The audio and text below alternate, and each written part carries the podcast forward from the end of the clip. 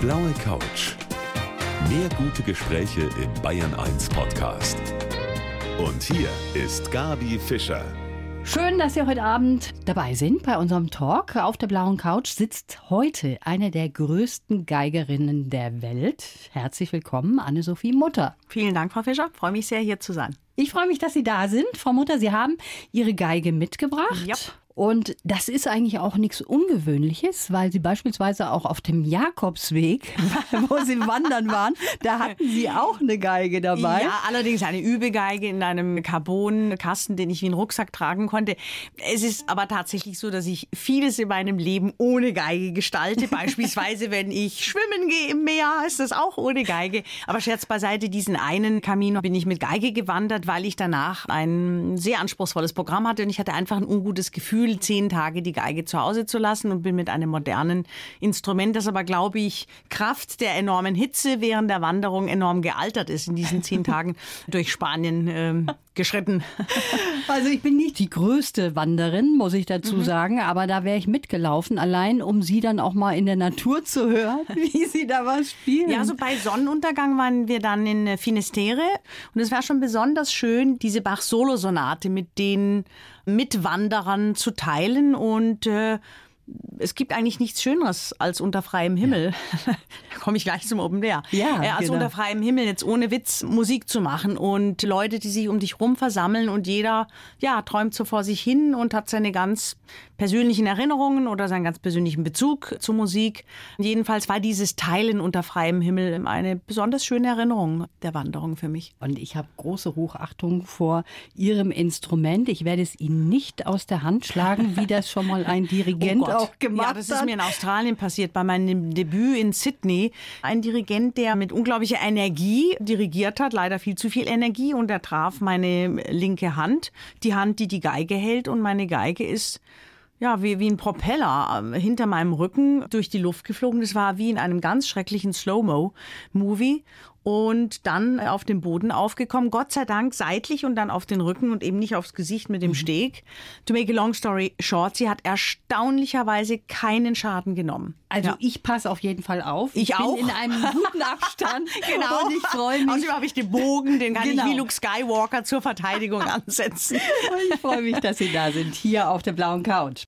Anne-Sophie Mutter ist heute mein Gast hier auf der blauen Couch. Und Sie haben es schon gerade so ein bisschen angesprochen, das Open Air, was bevorsteht im September. Aber bevor wir darüber sprechen, Frau Ja. Mutter, muss ich noch mal zurückdrehen, die Uhr auf den letzten Sonntag.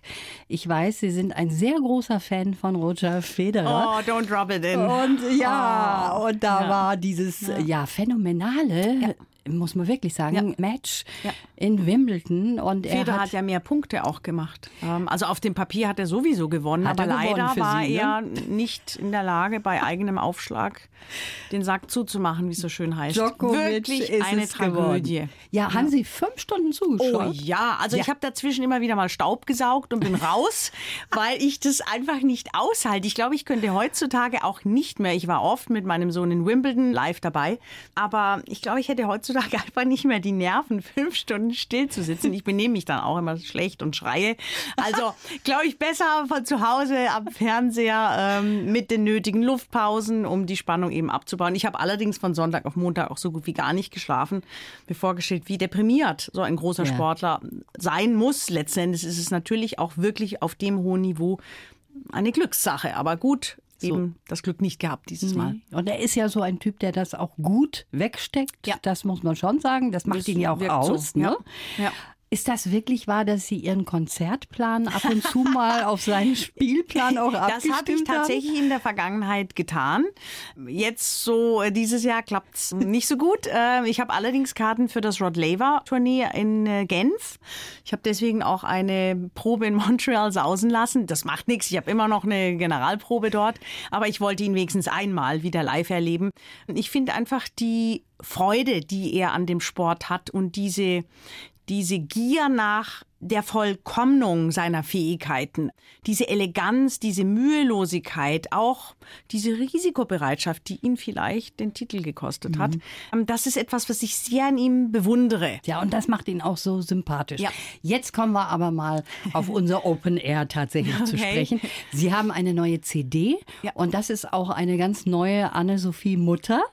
Da haben Sie sich mal in eine neue Richtung gewendet. Erzählen Sie ein bisschen was darüber. Across Ja. the Stars heißt dieses Album. Ja, also ich bin ja seit meinem fünften Lebensjahr von der Geige fasziniert und habe mit dem Gewinn meines ersten Wettbewerbes, also mit fünfeinhalb, beschlossen, dass ich mein Leben mit der Geige verbringen möchte, dass ich Geiger werden möchte und das hat man mir Gott sei Dank auch ermöglicht. Wunderbare Lehrer, meine Eltern.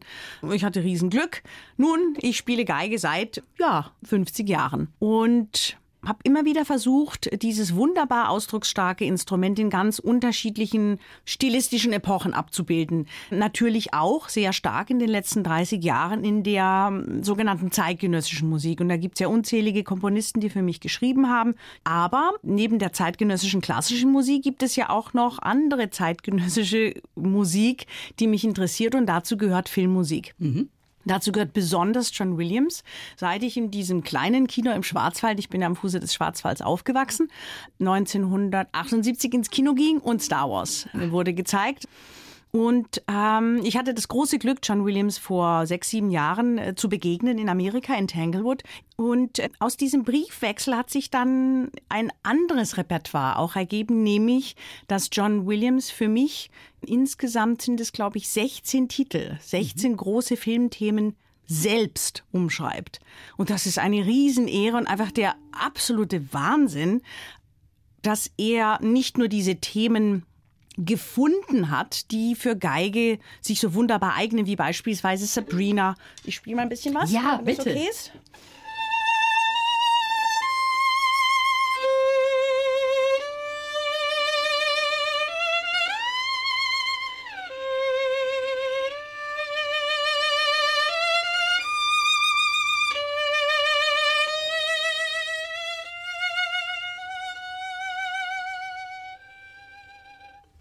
Und natürlich sehr Ja. viel aus Star Wars und so weiter. Also es war wirklich der Wahnsinn die letzten zwei Jahre, so im Wochenabstand von ihm Partituren zu bekommen und diese umgearbeiteten Scores und ja, und irgendwann entstand der Wunsch, dass ich mein erstes Open-Air-Konzert, mein Das erstes wirklich, allererste. ja, also natürlich in Amphitheatern in Griechenland und der Türkei habe ich mit großer Begeisterung äh, musiziert.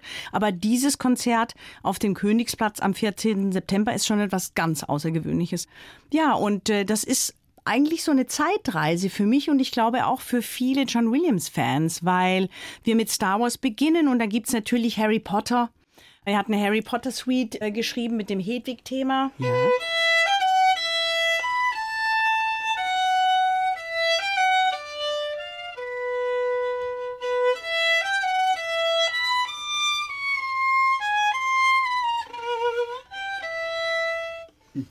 Und ich glaube, dass es mindestens zwei Generationen von Musikliebhabern, von Filmfans geben wird, die sich in diesen Themen wiederfinden. Toll. Also wir freuen uns drauf auf dieses Open riesig. Air in Ja. München. Und Sie haben diese CD aufgenommen in Hollywood. Genau, mit dem Meister selbst am Pult. Mit ihm Ja, selber absolut und irre. da hat auch noch der Steven Spielberg hat mal ganz kurz auch ja, es war, es hatte schon was Surreales. Jedenfalls, ja, plötzlich kam äh, Steven Spielberg, setzte sich auf die Couch und hörte zu und äh, wer hätte das gedacht? Aus dem Schwarzwald nach Hollywood. Das ist auch äh, mit ein paar Umwegen. Sehr schön Über München. gesagt. Darüber wollen wir gleich noch weitersprechen. Ich freue mich, dass sie da ist. Anne-Sophie Mutter, heute mein Gast hier auf der blauen Couch. Ja, schon vor ihrer Einschulung, da hat sie bühnenreif Geige gespielt. Davon haben wir eben auch schon gehört. Anne-Sophie Mutter ist heute hier mein Gast. Sie beschreiben, und das finde ich sehr schön, Ihre ersten Momente Mhm. mit der Geige wie so ein Gefühl des Nachhausekommens. Ja, ja. Sie sitzen auch da jetzt mit der Geige. Das ist so schön, Ja. Sie zu sehen. Schade, dass man Sie nicht sehen kann. Das gehört irgendwie zusammen, oder? Anne-Sophie Mutter und Geige? Also in Teilen meines Lebens, ja. ja, ich denke, dass es äh, Federer sehr wahrscheinlich mit dem Tennis-Racket auch nicht anders ging. Also, Wenn man das Glück hat, etwas zu finden, was so eine Prädisponiertheitsgefühl in einem auslöst, dann ist das etwas Wunderbares. Und bei mir war es eben nicht äh, das Tennis-Record und auch nicht der Fußball, äh, sondern es war die Geige. Und ich hatte das große Glück, dass im Schwarzwald eben eine wunderbare Geigenlehrerin, verschlagen durch den Zweiten Weltkrieg aus Berlin in den Schwarzwald, äh, lebte und unterrichtete. Und so waren meine Anfänge wirklich, ja, einfach fabelhaft geschult. Und ähm, ich war dann gleich auf der Zielgeraden sozusagen. Ja, jetzt haben wir von Ihrem neuen Projekt eben schon gehört mhm. und auch davon, dass Star Wars natürlich da auch eine große Rolle spielt. Ja. Und Sie sind ein Riesenfan von ja. Star Wars. Ja.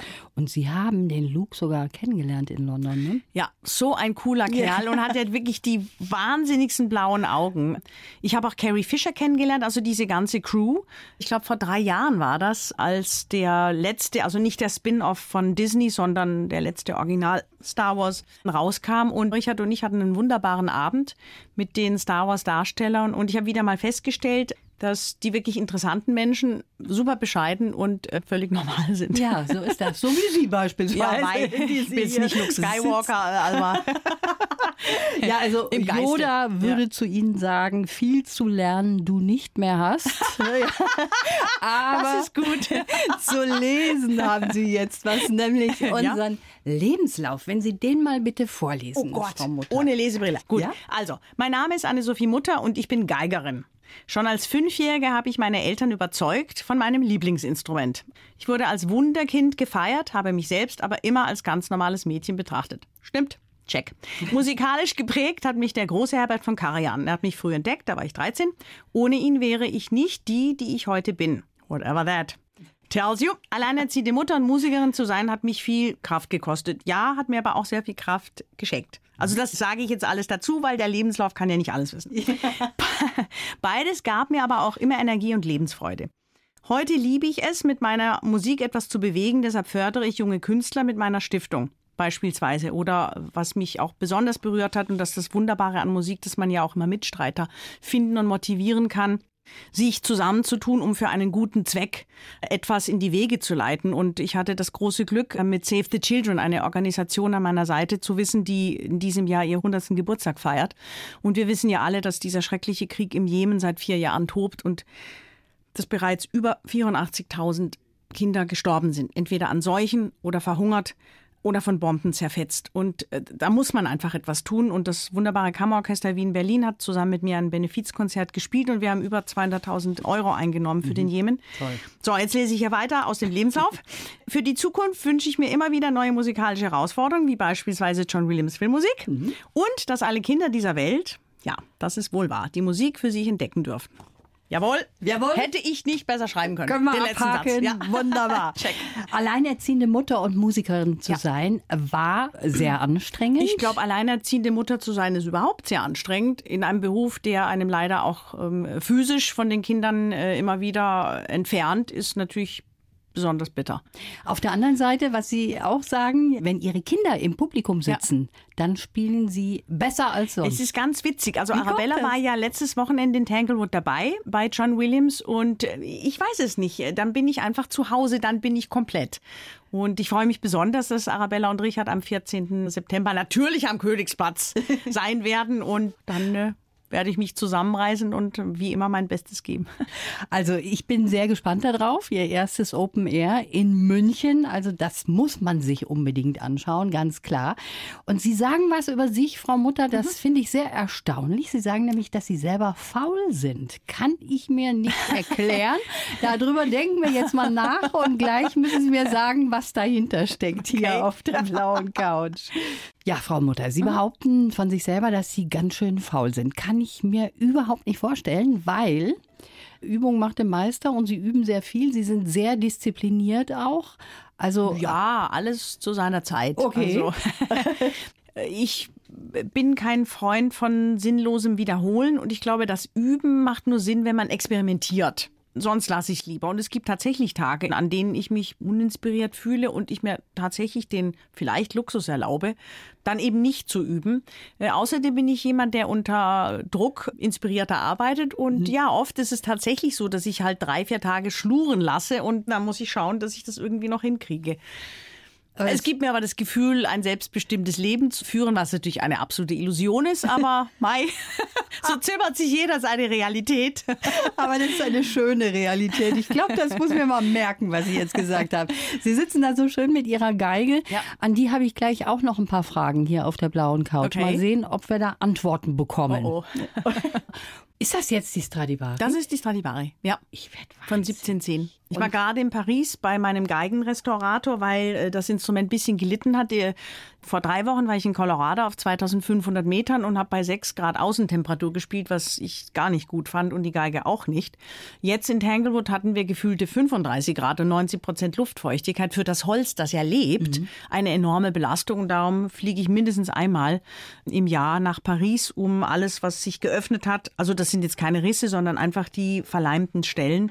Und es soll sich eröffnen, damit die Spannung, die sich in dem Holz entwickelt, sozusagen weitergegeben werden kann, ohne dass ein bleibender Schaden entsteht. Ja, aber der Spa in Paris ist immer sehr wichtig für das Instrument. der Spa. Aus 1710? Zehn. Ja. Wahnsinn. Also, Eine Riesenverantwortung, weil ich natürlich möchte, dass das Instrument so gesund, wie ich es vor Ja. 30 Jahren vorgefunden habe, an die nächste Generation Geiger nach meinem Tod, aber erst äh, weitergebe.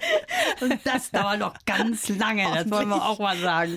Ja, ich habe jetzt hier so ein paar Fragen, Ja. Frau Mutter. Ich hoffe, ich Und kann ich sie im weiß, Auftrag der Geige beantworten. ich weiß, dass Sie sehr gut eben Ihre Gefühle auch ausdrücken können mit der Geige. Und könnten Sie das schaffen, diese Fragen nicht mit Worten, sondern mit der Geige zu beantworten?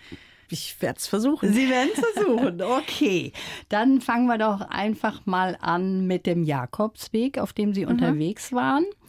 Wie haben Sie sich abends gefühlt nach der längsten Etappe?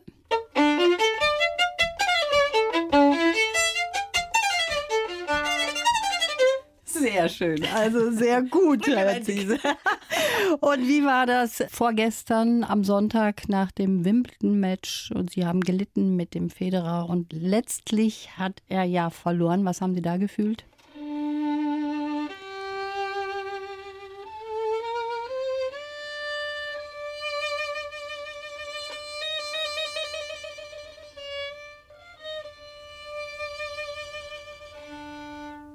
Ich verstehe es so gut. Ihre erwachsenen Kinder, die gehen nicht so gerne mit Ihnen ins Kino, weil sie bei traurigen Filmen immer was machen?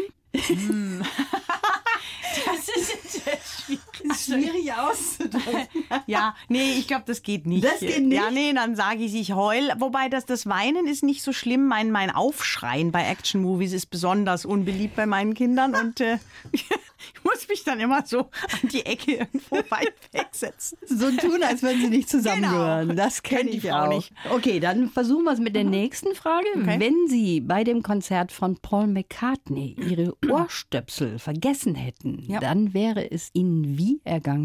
Wer den Komponisten jetzt erkennt, weiß, was ich meine.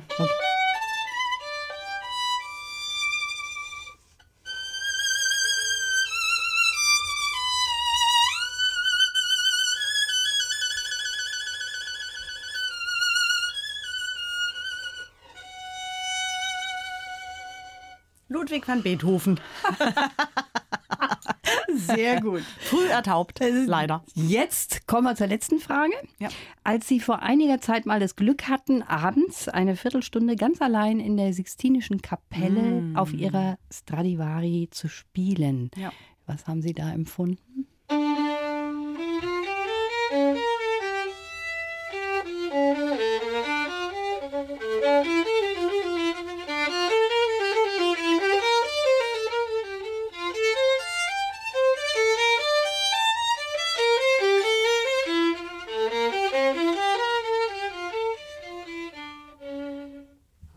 Schön. Ich sehe Sie da direkt vor mir.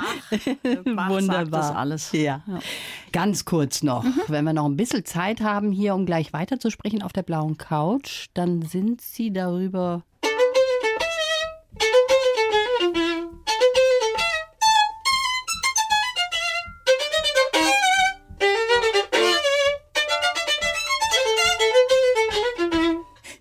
Freude. aus John Williams. Ja, ich höre Freude daraus. Wunderbar, dann sprechen wir gleich noch weiter. Jetzt sind wir schon fast am Ende angekommen in unserem Gespräch hier mit der Anne-Sophie Dann Mutter. ich jetzt was Trauriges. Sehr schön. Wenn Sie auf der Bühne stehen, Frau Mhm. Mutter, ich denke mir das ganz oft, wenn ich so Aufnahmen dann auch sehe, im Fernsehen beispielsweise, Ja. da stehen Sie und da sind Millionen Augen auf Schön Sie wär's. gerichtet. Ja. Und natürlich, die Geige hat man am Gesicht. Das heißt, das Gesicht ist auch immer im Blickpunkt. Ne? Das können Sie ausblenden, wenn Sie auf der Bühne stehen, oder haben Sie das auch immer irgendwie im Hinterkopf? Ich bin zuallererst Musiker und das ist eigentlich alles, was zählt. Wie ich aussehe, ist mir privat nicht egal, aber wie ich aussehe, während ich musiziere, ist völlig egal. Also was wirklich entscheidend ist, ist, dass die Musik den Zuhörer sofort packt, dass ich es schaffe, wenn ich auf der Bühne stehe und zu spielen beginne, den Zuhörer aus seinem Alltag rauszureißen und dass wir uns auf diese wunderbare Reise gemeinsam begeben, die ich finde, ein wirklich einmaliges Fenster in eine andere Dimension ist. Und darum ist es mir auch so ein Herzensanliegen, dass man Kindern den Zugang zu ähm, Instrumenten verschafft, damit sie wenigstens mal ausprobieren können, wie sich das anfühlt und ob es nicht doch ein Hobby ist, das Freude macht, vor allen Dingen auch in den Teenage-Jahren Freude macht. Also Musik ist schon ein besonderes Geschenk, finde ich. Also einmal für den Musiker natürlich, der sich mit dieser Materie ein Leben lang beschäftigen darf, aber eben auch als Zuhörer. Ich gehe so oft ins Konzert und wenn ich einen großen Kollegen höre und ich habe diese emotionalen Momente mit Gänsehaut und wirklich Konzerte, an die ich mich Jahrzehnte später noch erinnere, dann, ja, who cares about the face? Ja, es, ist, es geht wirklich nur um die musikalischen Inhalte. Aber Sie haben vollkommen recht, man sollte den Kindern das Angebot machen. Ja. Und wenn sie es nicht wollen, dann kann man ja immer Auch noch gut. sehen. Ja, Wie war das bei Ihren Kindern? Haben die das Angebot angenommen? Ja, also beide haben mal auf meiner Viertelgeige aus meiner Kinderzeit, ich habe ja viele meiner Geigen ähm, so im Lauf des Lebens behalten, eben auch meine Anfängergeige. Und äh, Arabella und Richard haben darauf rumhantiert. Und Richard meinte dann relativ schnell, aber Mama, bei dir klingt's viel besser. Und ich, ich wollte dann erklären, ja, aber jetzt auch nicht in der ersten halben Stunde. Bei Richard ist es dann das Klavier geworden. Und meine Tochter hat lange Jahre bis zum Abitur mir zuliebe Querflöte gespielt. Ich fand, sie hat wunderbar gespielt, aber dann ähm, beim Abitur meinte sie so, Mama, jetzt, äh, jetzt darf ich aufhören. Und ich sage, okay. Okay. Leider, aber immerhin. Also ich meine, allein die Gehörbildung, die stattfindet und ja auch das Wissen um, wie schwer es ist, so ein Instrument zu beherrschen. Es ist wie mit allem im Leben. Die Wertschätzung ist doch eine ganz andere, wenn ich mich mal damit beschäftigt habe und wenn ich mal diese Sinne, die dafür notwendig sind, äh, geschärft habe, dann habe ich auch ein viel tieferes Empfinden. Und es wird einfach, das Leben wird bunter und tiefer mit Musik. Und was manchmal erstaunlich ist, die Kinder hören dann irgendwann mal auf. Dann Ja. haben sie keinen Bock mehr, aber die kommen oft wieder zurück Ja. zur Musik. Ja, Das ist ein tolles Und Hobby. Also das äh, ist ein bisschen wie Radfahren. So ganz verlernst du es auch nicht. Und deshalb sollte man schon in dieses Hobby auch investieren, finde ich, als Eltern mit Geduld und einfach auch ausprobieren, ob es das Klavier ist oder die Flöte oder die Posaune. You never know. Also, wir haben schon gerade eben gesprochen über das Open Air in München. Das wird für Sie eine ganz besondere Sache, auch weil es was Neues ist. Genau, So weil die Open Titel, Air? diese wahnsinnig bekannten Filmthemen von John Williams eben für die Geige nochmal neu komponiert wurden und weil es Themen sind, die wir alle kennen und lieben und es, ja, es, es berührt so viele auch Kulturkreise. Ich meine, wir haben Schindlers List, wir haben aber auch Geisha beispielsweise und dann ein ganz cooles Jazzthema aus Cinderella aus den 70er Jahren.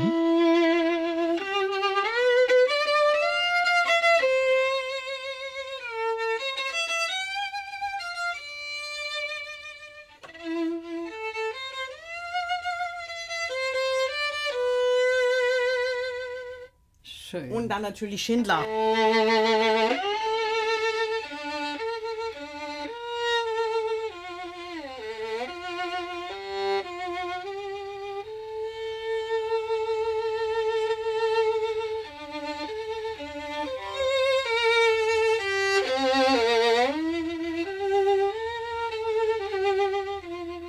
Also John Williams ist einfach ein Genie. Das ist toll, dass Sie uns auch so ein paar Leckerbissen jetzt hier mitgebracht haben. Sehr gerne. Wie werden Sie auftreten in Ihrem Klempner-Overall? Genau, in meinem Klempner-Overall. Ich glaube, in einem weißen Klempner-Overall und den Rest haben wir noch nicht geplant. Das hängt jetzt davon ab, ja, in was ich reinpasse nach dem Sommerurlaub. Mal sehen. Also, das müssen wir jetzt den Hörern noch sagen. So nennen sie ihre wunderbaren Abendoutfits oder Ja. Konzertoutfits, die sie immer Ist anhaben. für mich reine Zweckbekleidung. Sehr wahrscheinlich ein bisschen unbequemer als ein Overall. als ein Overall, aber sie sehen fantastisch da drin eben auch aus. Das ist wirklich schön, sie Dank. da zu sehen.